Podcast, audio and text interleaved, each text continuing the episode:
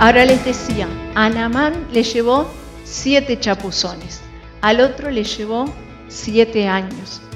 ¿Y qué nos enseña esto? Que no tenemos que comparar nosotros nuestros procesos con los procesos de otros. A veces miramos y decimos, ¿cómo Dios le resolvió al otro tal situación en tan poco tiempo? Y nosotros oramos, esperamos y pasa el tiempo y parece que Dios no nos resuelve a nosotros.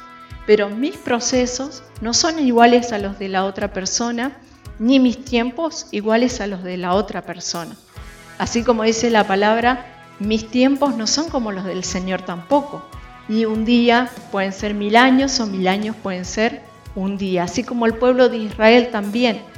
Podrían haber llegado rápido. ¿Qué hicieron? Demoraron 40 años. Entonces, quizás nosotros también estamos así. Y decimos, bueno, pero esta situación ya no tiene arreglo. Giesi se arriesgó.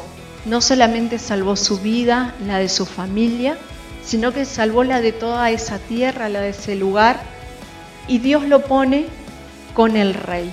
El rey había perdido su siervo y él ahí se encuentra ahora al lado del rey, en una posición no menor y seguramente disfrutando de beneficios que otras personas no disfrutaban. Y ahí podemos ver cómo es Dios, que muchas veces nos restaura y hasta nos da más allá de lo que nosotros podemos imaginar, más allá de lo que podemos pensar. Lo mismo que le pasó a Job cuando pasó en esa situación y decimos Dios restituyó todo lo que había vivido y aún más y aún mejor. Amén. Entonces, sea cual sea la situación que nosotros estemos viviendo, digamos, quizás, no, yo ya fui condenado en esto, o ya no tengo solución en esto. Giesi había sido condenado, se había equivocado en un montón de cosas.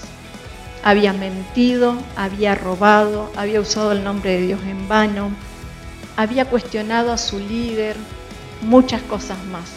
Sin embargo, en esos siete años, algún proceso habrá vivido. Aparte, Giesi no era cualquier persona, era una persona que vivía con un profeta seguro conocía de Dios, de lo que Dios podía hacer y se arriesgó, actuó para que algo sucediera.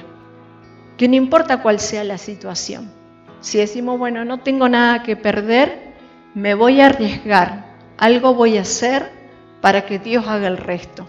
Porque estos leprosos se movieron ellos y dice, y Dios fue delante también. Pero si ellos no se movían, eso no iba a suceder. Entonces lo que tengamos que hacer, hagámoslo para que Dios haga el resto.